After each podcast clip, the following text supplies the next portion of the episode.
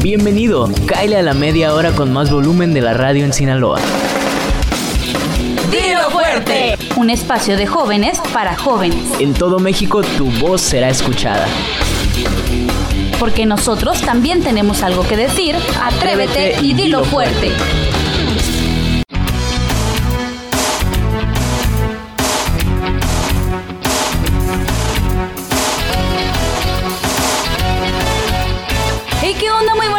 Soy Teresa García y les saludo con mucho gusto porque acabas de iniciar a sintonizar Dilo Fuerte, la hora donde puedes alzar la voz y junto con nosotros este sábado 2 de noviembre te invitamos a que te quedes esta media hora a disfrutar del buen programa. Chicos, ¿cómo están? Hola, ¿qué tal? Soy Belén Beltrán, muy contenta de estar una vez más aquí en Dilo Fuerte, un programa de aprendizaje, ya lo sabemos, hoy festejando el Día de Muertos 2 de noviembre por 94.5 Radio Sinaloa. Y Daniel, ¿qué tal te encuentras el día de hoy? ¿Cómo la pasaste en tu cumpleaños? Cumpleaños, platícanos. hola, hola chicas, muchísimas gracias por ese programa que me, que me dedicaron completo a mí en los cumpleaños de la semana pasada. Los, les saludo a ustedes aquí en, el, en la cabina, pero también saludo a todos los que están por allá por la calle. Claro. Eh, camino al panteón, camino a disfrutar con su familia, a celebrar a la gente que pues desafortunadamente ya partió de este mundo y la estamos recordando hoy en este 2 de noviembre, el Día de Muertos, ¿cierto? Precisamente Daniel, de eso se va a tratar el programa del día de hoy, Día de Muertos 2 de noviembre, y les voy a platicar un poco qué es el Día de Muertos. Es una celebración mexicana que honra, por supuesto, a los muertos. Esta tradición se arraiga desde la época prehispánica, aunque hoy en día incorporan elementos también del catolicismo y hasta toques modernos. ¿Qué tal? En México, el Día de Muertos se festeja durante los días del 1 de noviembre, llamado Día de Todos los Santos o el Día de los Angelitos. Es cuando llegan las ánimas de los niños y el 2 de noviembre, el Día de Muertos, es cuando llegan los adultos. Oye, bien interesante porque es una festividad que nosotros pues celebramos todos los años y todos los años estamos ahí listos para la comida, para lo que son los tamales, para el pozole y todo esto. Y uno podría creer que es algo de lo que todos sabemos porque en la escuela lo vemos, lo vemos en las calles, hasta en los supermercados tienen su sección dedicada tanto al Halloween como, pero también en últimos años se, se ha expandido mucho esta celebración del Día de Muertos y es algo que a nosotros como mexicanos nos llena de orgullo porque es una celebración que en todo el mundo es súper bien vista y a todo el mundo le llama la atención, ¿cierto? Así es como estábamos hablando ya en programas anteriores, México tiene una cultura muy, muy variada, pero sobre todo muy colorida y que llama la atención a nivel internacional, como bien lo mencionas, Dani. Y cabe mencionar que esta tradición, a diferencia de otras que tenemos los mexicanos, esta tradición sí es 100% mexicana desde la época prehispánica, como ya lo mencionó Belén. Se viene festejando año tras año y ha ido pasando de generación en generación. Creo que todos los mexicanos disfrutamos de el Día de Muertos al máximo, por la comida, por el convivio, pero también porque llega esa etapa en donde le haces tributo a tus seres queridos, a los seres que partieron y que durante todo el año extrañas, pero llega ese día en donde le puedes decir, ¿sabes qué? Hoy es tu día, donde yo puedo tener esa conexión contigo y agradecerte de alguna forma todo lo que hiciste por nosotros en vida, Belén. Exactamente, Teresa. Yo creo que ahorita todos los mazatlecos, los culichis que nos están escuchando van rumbo a, a esas sepulturas, a limpiarles, a ponerles sus veladoras, sus calaveritas y se me hace una tradición muy bonita porque es recordar, es recordar la vida de los que ya, ya no están con nosotros y que ha llamado mucho la atención, como dices Teresa, internacionalmente. Y fíjate que algo de lo que vamos a hablar hoy que me llama mucho la atención a mí también, y quiero que todos nuestros radioescuchas estén bien pendientes porque vamos a tocar datos curiosos del Día de Muertos que no todo mundo sabemos y que todo mundo tenemos como una confusión con esta información. El primer dato es que dice que para los mesoamericanos, que para los mesoamericanos en la antigüedad la muerte no tenía ninguna connotación religiosa, no tenían ni infierno ni paraíso. Se creía que los rumbos de las almas tenían su destino determinado por la forma en la que murieron. Esto quiere decir que para los mesoamericanos y para las culturas prehispánicas mexicanas, ellos no todavía como la religión católica no había llegado, ellos no tenían ni infierno ni paraíso ni demás, sino que a como murieron ellos eran como deberían de tener su destino, es decir, ellos llegaban, por ejemplo, no sé, a su destino, el destino de las almas de los que murieron se destinaba, por ejemplo, si murieron quemados, pues ahora sí que van directamente pues a, a estar destinada su segunda vida al infierno o a vivir en penumbras y demás. Eh, murieron de una forma natural, pues tenían un descanso totalmente en paz. Sí, de hecho que también eh, se menciona mucho que en la cuando estaban los aztecas y los mexicas se hablaba mucho del Mictlán, que era como un lugar al que iban las almas, pero dependía también, más allá de cómo te morías, también dependía de la profesión que tú realizabas en vida. Había un lugar para los guerreros, había un lugar para los sacerdotes, para los eh, brujos o en este caso algún otro que otro hechicero. Y fíjate que esto nos lleva al segundo punto, Dani, que dice que obviamente se celebra en México desde antes de la llegada de los españoles y las culturas como las mayas, la mexica, la purepecha y los totonacas eran los que tenían esta cultura, eh, mejor dicho, esta tradición, pero en mayor extensión. Es decir, que le rendían tributos a sus muertos de una forma más extensa. Los días duraban más, se pronosticaban las fechas de celebración para ofrender a los ofrendar, mejor dicho, a los muertos. Y bueno, esto nos lleva a un tercer punto, Belén. Claro que sí, se los voy a compartir que el día 7 de noviembre de 2003 la UNESCO dio el título de Patrimonio de la Humanidad al Día de Muertos. ¿Qué tal? Ya tenemos fecha, ¿eh? Fíjate que a mí ese punto me parece muy interesante y muy importante porque creo que nos reconozcan como Patrimonio de la Humanidad nos da esa certificación de que esta es 100% una tradición mexicana que porque eh, se ha venido mezclando como bien lo mencionábamos antes con otra cultura como la es la con otra tradición mejor dicho, como la es la de Halloween. Entonces, que reconozcan a nivel internacional a través de una fecha y de un comunicado que esta tradición es patrimonio de la humanidad mexicana es muy importante, ¿no? Sí, claro, y mencionas algo bien importante, que es algo de lo que Belén va a hablar un poquito más adelante, que en todas partes se celebra de cierta manera a los muertos o a la muerte, no solamente aquí en México, sin embargo, México tiene esa distinción que incorpora los colores, que incorpora las tradiciones, incorpora los sentimientos e incorpora las, las comidas, todos los olores, sabes, como todo eso que te imaginas en tu cabeza cuando piensas en alguien que ya no está con nosotros, la, la, la tradición tiene esa facilidad para recordar dártelo dentro de, la realización de la misma. Y aparte, una de las cosas que, más llama la atención, obviamente porque somos mexicanos y nos gusta comer, la comida. Es, la comida, los alimentos, todo lo que se... Los tamales, los pan tamales, el pan de muerto, todo esto que se pone encima del altar. El altar es como el, el lugar donde nosotros veneramos a las personas que ya fallecieron y que ponemos como todas sus pertenencias, ¿cierto, chicas? Ponemos que el retrato de él, que las veladoras, las calaveritas, los tamales, todo lo que a ellos les gustaba, lo que se ponían, lo que, lo que a ellos les hacía sentir bien, eso se pone en el altar. Claro que también tiene su significado, ¿verdad, Daniel? Así es, el, altar tiene su significado porque son, en teoría, son siete escalones, es, lo que se debería hacer. Muchas veces ahorita ya como que no se respeta en algunos sentidos porque pues son tradiciones ya antiguas, pero son siete escalones porque en teoría son los siete escalones que los guerreros o que los eh, gente fallecida en, en, la época prehispánica eran los siete escalones que tenían que recorrer para llegar hasta el Mictlán en este caso. La verdad a mí se me hace una tradición muy padre porque a veces uno no tiene el tiempo o más bien no se da el tiempo de ir a visitar a, tus ancestros, a los que ya, ya no están contigo. Entonces tomarse un día en especial que no se trabaje, que no tengas que hacer algo importante, te vas con ellos, disfrutas de un largo día. Entonces hay que disfrutar esa oportunidad que tenemos y esas tradiciones que los antepasados nos dejaron. Sí, aparte, para todos los que nos están escuchando a través de la página de internet de www.cisir.gov .mx. Me gustaría que nos mencionaran cuál es, cuál es la comida que ellos más gustan de, comer, valga la redundancia, en, el Día de Muertos. ¿Ustedes cuáles, chicas? Para mí, personalmente, yo creo que la comida que más me recuerda a este día, no sé si es la que más me gusta, pero la que más me recuerda son los tamales. Siempre como cuando íbamos a visitar a, el panteón y todo eso, la comida que más había era tamales. Tamales definitivamente. tamales de puerco. Más que de, de, de, lote. eran de puerco, definitivamente.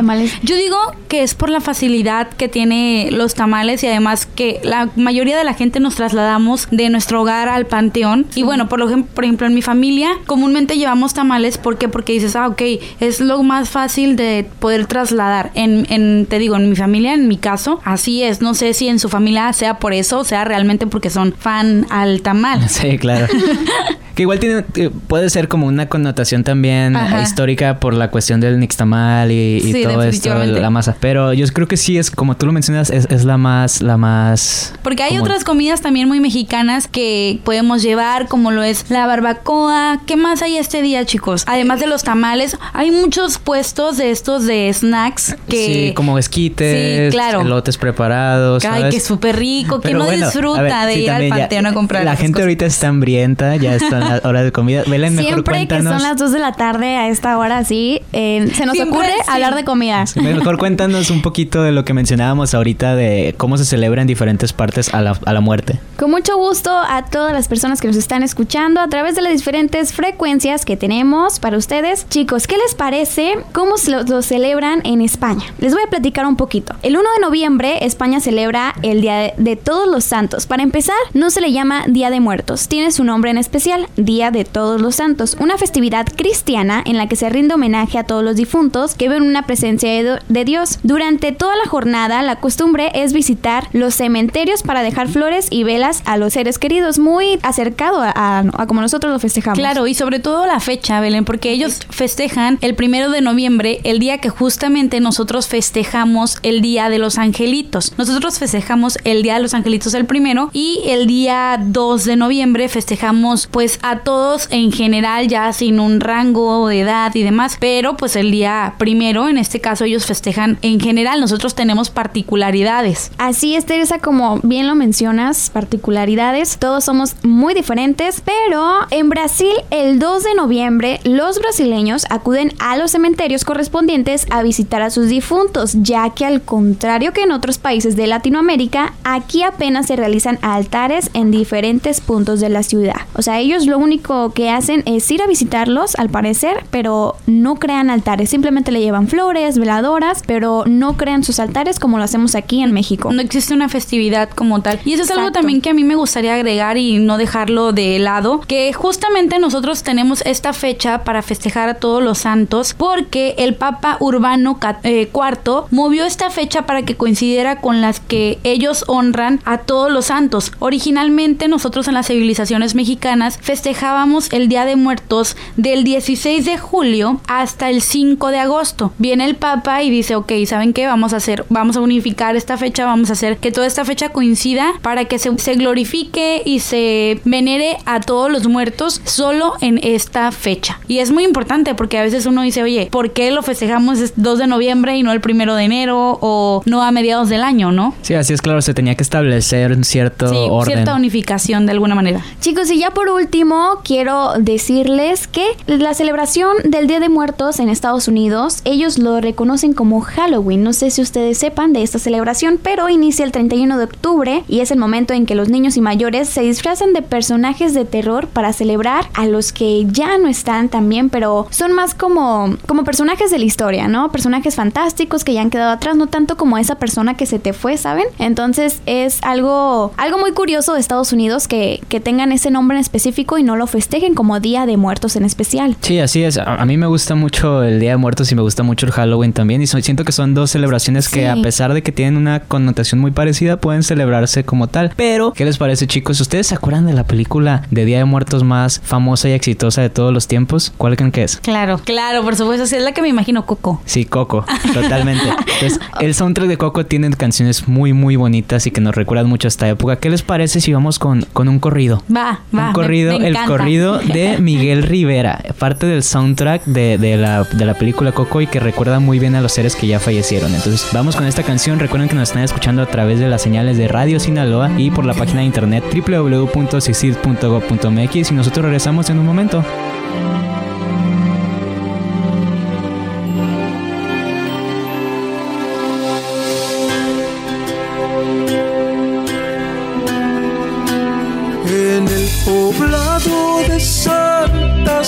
Cecilia nació la leyenda que aquí contaré. Cruzaron por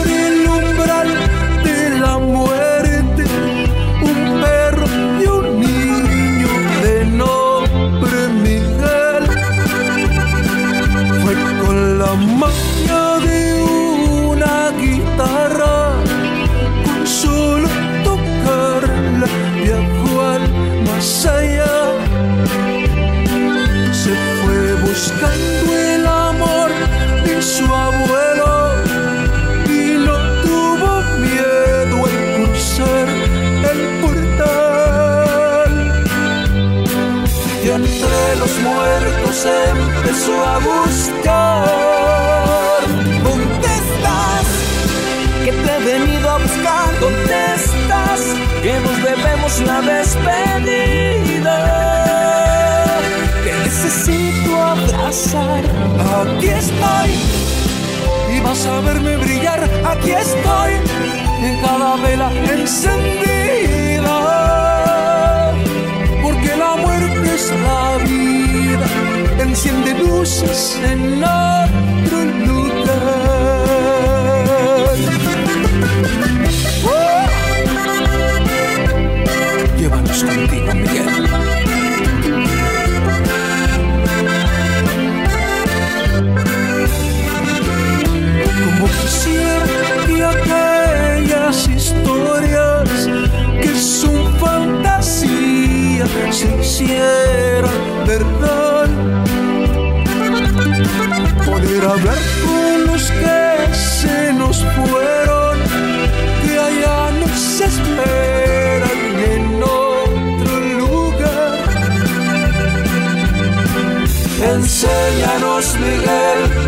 Olvidar. Aquí estás y te he venido a encontrar. Aquí estás, sé que no existen las despedidas. Voy a volverte a abrazar. Aquí estoy y vas a verme brillar. Aquí estoy y cada vela encendida.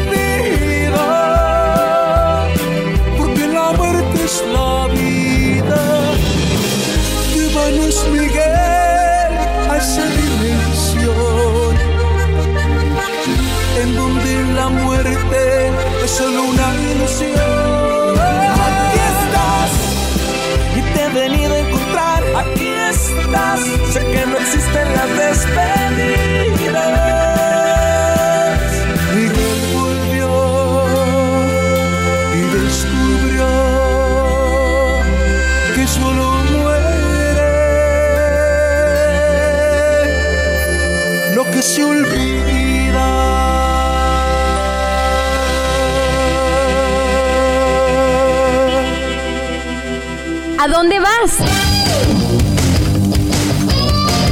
regresamos a Dilo Fuerte. ¡Dilo fuerte!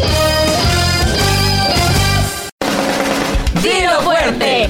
Estamos de regreso. Conéctate con nosotros en Facebook e Instagram como arroba isjumx.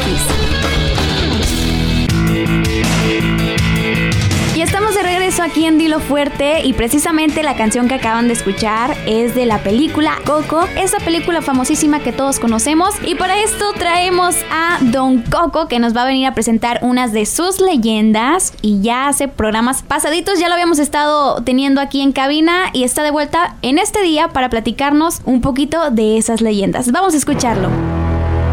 Bienvenidos todos mis hijos. El día de hoy les voy a contar una leyenda del Día de Muertos.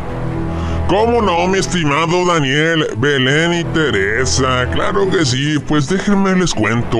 Esta es la historia del hombre que no respetó el Día de Muertos.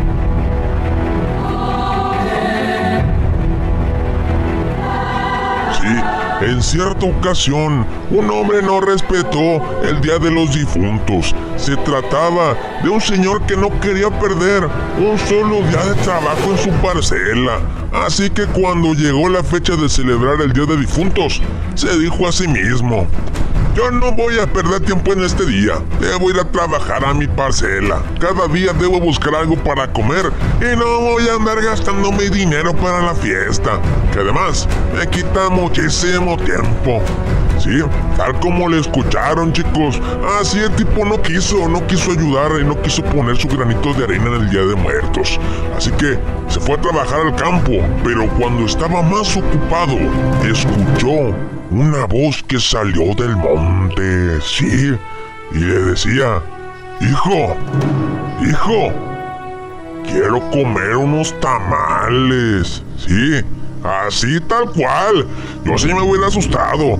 El hombre, pues se quedó muy sorprendido y pensó que era su imaginación la que le hacía cosas, pero poco después escuchó claramente otras voces como de personas que conversaban entre sí y lo llamaban por su nombre.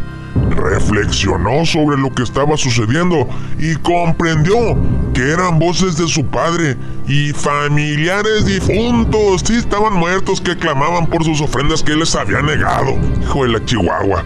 Inmediatamente dejó su trabajo, regresó corriendo a su casa.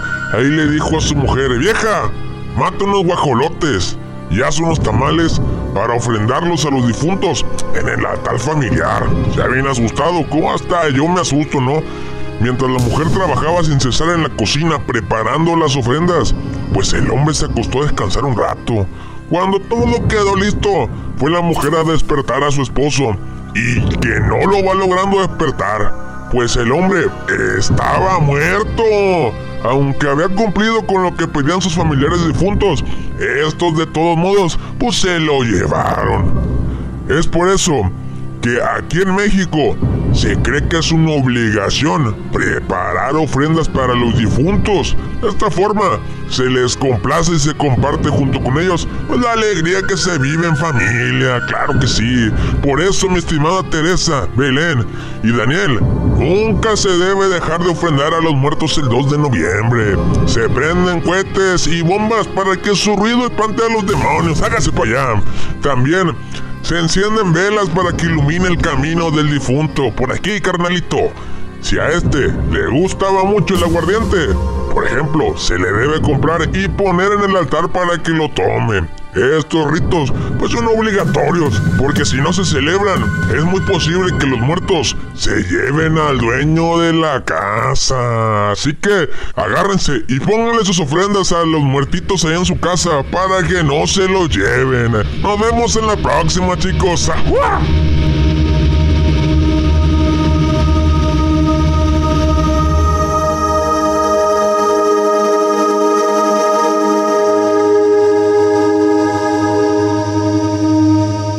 Tienen las leyendas de Don Coco. Don Coco, este personaje tan mítico y tan entrañable que tenemos ya desde hace un par de, programas, lo presentamos a ustedes. Y Don Coco, pues comparte el nombre con esta película tan famosa de, Disney, que quién sabe por qué, qué, casualidad, ¿no, chicas? Pero miren, eh, siguiendo con el tema de, el Día de Muertos, para todos los que nos están escuchando a través del 94.5 aquí en la ciudad de Culiacán, el 93.9 por el bello puerto de Mazatlán y en Los Mochis por el 92.5. Para todos ustedes, chicos, estamos hablando precisamente del Día de Muertos. 2 de noviembre es el tema más apropiado. ¿verdad? El Día de Muertos tiene muchos significados y uno de ellos es el de hacer ofrendas a los seres, a los seres que ya fallecieron. Y en el Día de Muertos se utilizan diferentes ofrendas de las cuales les voy a hablar en este momento, chicas. Hay ciertos elementos que se tienen que utilizar en, los altares, los cuales son las calaveritas, que son estos dulces hechos de azúcar que a, a muchos nos gustan porque pues son básicamente puro azúcar. Y estos representan literalmente a los difuntos de las familias. Es, no hay otro significado más allá. Luego hay otro que es la flor de muerto y las velas que sirven para guiar a los espíritus en su camino hacia, hacia el Mictlán, como lo comentábamos. Está el papel picado que se ha vuelto como una costumbre muy, muy frecuente dentro de los, las decoraciones de todos los pueblos mágicos y todo esto, que eso representa la unión entre la vida y la muerte, entre nosotros los que estamos celebrando los muertos y los que nos están viendo del otro lado. Está la cruz de cal, que este es un elemento que ahorita yo siento que no se utiliza tanto, pero este se coloca en el piso para representar los cuatro puntos cardinales. Norte, sur, este y oeste. Está también el sabrosísimo pan de muerto. ¡Qué rico! Que, qué rico es. Y representa un regalo de la tierra. Y nos de nosotros como anfitriones que pues el diseño como lo sabemos es un, es un pan y tiene los huesitos. Literalmente significan los huesitos de, los difuntos. Está también lo que comentábamos en el bloque pasado, que son la, la comida y los objetos personales. Siempre se busca que haya en el altar ciertas cositas que nos recuerden a los seres queridos, alguna comida que les gustaba, alguna bebida también que les gustaba o algún objeto personal, su billetera o ciertas cosas así, ¿no? Acabo de recordar que la comida que también se pone es el mole, chicos, el mole. Sí, claro. Ponen un platillo. nosotros con los tamales aquí aferrados porque se nos ahorita, antojan. Ahorita como que dije, el mole también se pone en el altar. Y taquitos, me ha tocado mucho que ponemos muchos tacos dorados. ¿No les ha pasado que son lo que algunos llaman flautas? Sí, las que ponen, ajá, que ponen este tipo de, de enflautado en, en el en el platillo. Pero chicos, a mí se me hace muy, muy peculiar que en todos, todos, todos y cada uno de los altares siempre haya como esta esencia de la persona. ¿Por qué? Porque muchas veces podemos ver un altar de muchísimos colores y bueno, con música a veces. Tenemos también otros altares que carecen un poco de color y que son un poquito más tenues y demás. Pero eso tiene que ver mucho con la forma en que tú visualizas a la persona fallecida. Por ejemplo, si a mí me pusieran un altar el día que yo me muera, obviamente quiero que me lo hagan hasta del color inexistente, ¿no? Que me pongan ahí de todos los colores. Eso tiene mucho que ver y los mexicanos tratamos de representar eso, justamente la esencia de la persona que falleció a través de sus objetos personales o de las cosas que disfrutaba en vida. Y fíjate que los tres últimos elementos del altar son tres elementos que yo no conocía o que más bien no, no estaba tan identificado con ellos, que son el incienso de copal. ¿Ustedes saben qué es el incienso de copal? Ni idea, la verdad, ni idea. Bueno, literalmente es un incienso que tiene como ciertas propiedades aromáticas que en teoría ayuda al alma a pasar entre el mundo de los vivos y el mundo de los muertos. Lo que ah, hacía lo que hacía en la película de Coco, ¿verdad? Exacto, lo que hacía Miguel en la, película de Coco era eh, ayudado por el incienso de copal. Está también un plato con sal, un plato con sal que es una forma de purificación para el alma y por último un vaso con agua. ¿Les ha tocado ver? a mí, sí me ha tocado ver el vaso con agua, que es algo que fortalece a las almas para su regreso al mundo de los muertos. Les ayuda como para seguirse manteniendo nutridos. Sí, claro. Y fíjate que el vaso con agua no solamente se utiliza en los altares, sino que comúnmente cuando nosotros vamos a la sepultura de nuestros muertos ponemos una veladora y también un vaso con agua. No sé si ustedes eso lo tengan como de costumbre, pero la mayoría de las veces se pone un vaso con agua, una veladora y flores. Cuando en una, en una visita normal, un día extraordinario a esta fecha que no sea justamente 2 de noviembre, cuando vamos a limpiar las lápidas o demás, siempre ponemos justamente estos elementos que también van incluidos en el altar. Oigan, y bueno, nosotros que somos un poquito más del norte, siento que la, la, celebración se hace un poquito más en familia, ¿sabes? Como nosotros en nuestro, nuestra familia vamos al cementerio, pero hay lugares en el sur de México y en el centro que literalmente es una fiesta donde se celebra todo, todo, todo el día en toda la ciudad. Y yo creo que Tere es algo de lo que tú estás entusiasmada por Estoy muy emocionada, ¿saben? Porque les traigo los, el top 3 de los lugares que se pueden ir a visitar este 2 de noviembre, donde hay festivales, formas de conmemorar este día justamente extraordinaria, chicos. Que ustedes van es completamente una fiesta desde que inicia hasta que termina y que no solo dura un día o dos, dura a veces hasta semana, chicos. la semana completa se la echan de fiesta. Pero bueno, les platico. El primer lugar al que podrían ir a visitar es a Páscuaro. Este es un clásico lugar en México para visitar el Día de Muertos, ya que aquí se hacen no solo festivales, sino también conciertos y estos se comienzan desde el día 20 28 de octubre. Es decir, 28, 29, 30, 31, primero y segundo, estamos de fiesta en esta, excelente. en este lugar. El segundo lugar es en San Andrés Miscuic. Este dice que tiene costumbres bien arraigadas, o sea, desde que la época prehispánica ellos mantienen todavía un poquito de su esencia y que los festejos comienzan el 31 de octubre. Además que hay festivales, hay un concierto y aquí justamente se premian no solo a la las mejores calaveritas, las famosas calaveritas que ahorita les vamos a compartir algunas. Y también eh, premian a los mejores poetas, es decir, crean poesías justamente para algún familiar o para el Día de Muertos en general. Y también no podría faltar, chicos, las visitas a las cantinas que se vuelven, bueno, ¿para qué les cuento? Y el último lugar al que no pueden dejar de visitar este 2 de noviembre es Tlaquepaque, chicos. Si han tenido la oportunidad de visitar este lugar, en Jalisco, ¿no? Claro, en Jalisco. Tlaquepaque, Jalisco es un lugar que comúnmente vemos muy, muy mexicano. Pero imagínense si durante todo el año es una representación mexicana bastante, bastante fuerte, este día se vuelve aún más. Porque justamente hay no solo comida, sino también bebida, música de mariachi y además se hace un festival de muertos que se llama Tradición Viva y que lo hacen año con año. Y este festival asisten no solo mexicanos, sino también vienen personas de todo mundo a celebrar con nosotros el Día de Muertos, chicos. ¿Cómo la ve? No, súper interesante. Yo creo que nos hace falta echarnos una vuelta por allá, ¿no Sí, creen claro. ustedes? Salir de Sinaloa e irnos a Tlaquepaque. Así chicos. es. Yo quisiera ir a Tlaquepaque.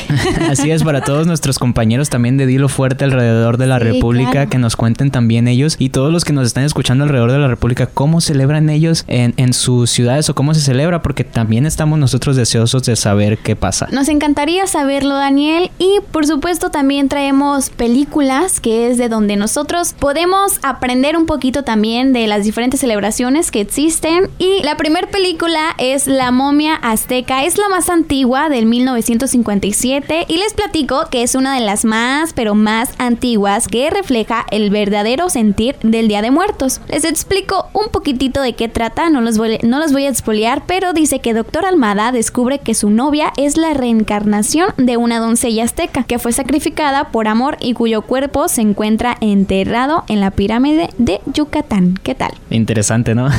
Demasiado interesante y la de Coco, chicos, que por supuesto fue la que más impactó a todo México y yo creo que internacionalmente porque fue una maravilla, fue un arte total y es la película animada que narra la historia de Miguel, un niño que sueña con ser músico, pero su familia no quiere y por accidente Miguel entra a la tierra de los muertos, lugar donde saldrá solo con la bendición de sus familiares. Qué bonito, ¿verdad? La verdad es que esta, esta película me pareció sumamente llegadora al alma, me hizo llorar cuando yo la miré porque Miguel se reencuentra con sus familiares que ya, ya fallecieron y fue sumamente bonito que no lo dejaran ser músico y tuvo que cruzar para poder serlo. Entonces fue como un, un no sé, una sensación muy, muy bonita que le causó a todos los mexicanos este, este sentimiento de, de encontrarte con aquellos seres. Sí, yo sé que ustedes no lo están viendo en este momento, pero Belén está llorando. Le- se acordó de la película y, y de verdad conmovió su alma. Hay otra película antes de pasar a las calaveritas que se llama El libro de la vida. No sé si a ustedes les tocó verla, que es como algo muy parecido a lo que pasa en Coco. Pues salió Sí. años antes que Coco, entonces hay, hay como una controversia de quién copió a quién. Pero es una película producida por Guillermo del Toro y dirigida por un tijuanense que se llama Jorge Gutiérrez. Es una película animada también y tiene una historia muy similar. Pero chicos, yo creo que ya llegó el momento, la epítome de este capítulo, que es cuando vamos a hacer... Para medio terminar con esto, porque ahora sí, nos vamos a ver nosotros en un punto donde tenemos que hablar de calaveritas, chicos. Nos escribimos calaveritas para que ustedes también se puedan reír un poquito de nosotros desde allá de casita. Para los que no saben, hay, las calaveritas también, aparte de ser estos dulcecitos de azúcar, hay unas calaveritas literarias que básicamente son composiciones literarias que se recitan, son cortitas y son para como hacer humor en este día. Y fíjense que justamente hablando de humor, hoy nos vamos a reír un poquito de Belén. Ay, porque no. le escribí esta calaverita que dice así. En el limbo se la pasa mi amigocha. Pa' cuando volteo se hace la sorda, la cucha o la mocha. Dicen que tiene cara de sangrona, pero no, con robar cuadro se acomoda y se pone feliz la mona. La mujer llora hasta por si pasa la mosca. Lo que no saben es porque está bien loco y la conciencia se le enrosca. Inga. Y ya por último dice, un día se encontró en la calle a la calaca y le dijo, regrésate por donde te veniste, que no me voy ni loca ni con paca, porque casi ni le gusta el dinero a la mujer. Uy. No quiero verte ya por aquí pasar, que esta viejona todavía tiene mucho que dar. ¿Qué tal? eh? No Ándale. puede ser. Uh. Gracias, Teresa, por tremenda calaverita. La verdad que sí, me sorprendiste. Ya me había dicho, acá por fuera no estábamos al aire, que me iba a sorprender y yo no, no, no la quiero escuchar hasta que estemos al aire y esta fue mi, mi impresión. Pura risa, chicos. Y bueno, es mi turno. La mía es un poquito más pequeña, pero es para Daniel. Y dice así: La calaca quería ser locutor. En la radio quería estar. Se llevó a Daniel con todo y micrófono para quitarle su lugar. ¿Qué tal, Ah, Daniel? muy buena, muy buena. Cortita, pero muy buena. Se llevó al Muy ad hoc, muy ad hoc. Exacto. Pero mira, yo también tengo la mía y la mía va para Teresa. Teresa, te, te hice ver, una calaverita con mucho Daniel. amor y te la voy a recitar en este momento. Teresa ya casi lista estaba para al aire salir en la radio. Lo que ella nunca esperaba es que en cabina la flaca aguardaba. Ándale. La vio y dijo, perdón señorita, me permitiría llevarla a un paseo. Tal vez no volvamos ahorita y tampoco prometo volver luego.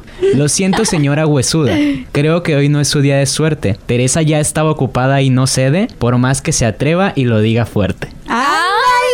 Oye, me encantó, Dani. De verdad me sorprendiste. Integró el el una del calaverita, y- sí, una calaverita sorprendente porque Dan incluyó El todo, nombre todo. programa, todo lo que Mi interesa. esencia, la esencia del programa. Bueno, ¿para qué les platico? Y Justamente esto es de lo que trata las calaveritas, chicos, de reflejar un poquito de la persona a la que le escribe la calaverita literaria, ¿no? Así es, y, y bueno, ya se nos está acabando el tiempo, chicos, y, y yo creo que ya es justo decir que nos gusta mucho el Día de Muertos, nos gusta mucho ce- celebrar junto a la familia. Es una época en la que, como la Navidad también se podría decir, se celebra en familia y se, recuerda mucho a los seres que ya no están con nosotros y que de verdad tenían un lugar y siguen teniéndolo en nuestro corazón. Hay cosas que no se olvidan mientras las tengamos en el corazón y que, pues, chicos, hay que disfrutar de todos mientras están vivos y, recordarlos de la mejor manera ya que no están con nosotros. Sí, y también los invitamos a que creen esas calaveritas que la verdad es un buen detalle, se siente muy bonito que esa persona especial te haga un detallito. En este Día de Muertos, en este día especial 2 de noviembre, fue un gusto estar con ustedes platicando de este gran tema.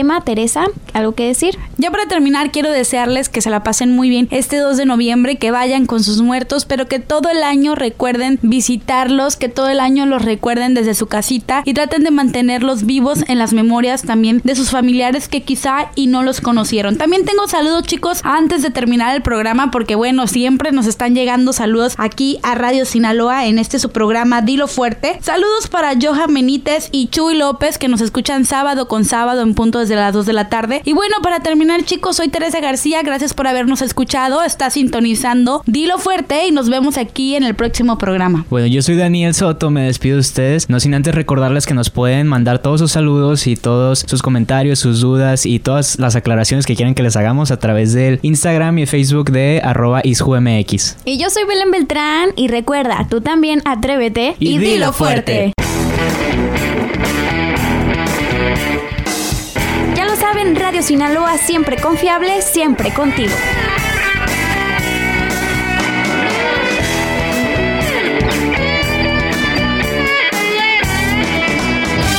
Esto aquí no termina. Nos escuchamos el próximo sábado. ¡Dilo fuerte! Te esperamos a partir de las 2 pm con más entrevistas, cápsulas y buena vibra. Atrévete y dilo fuerte. ¡Dilo fuerte!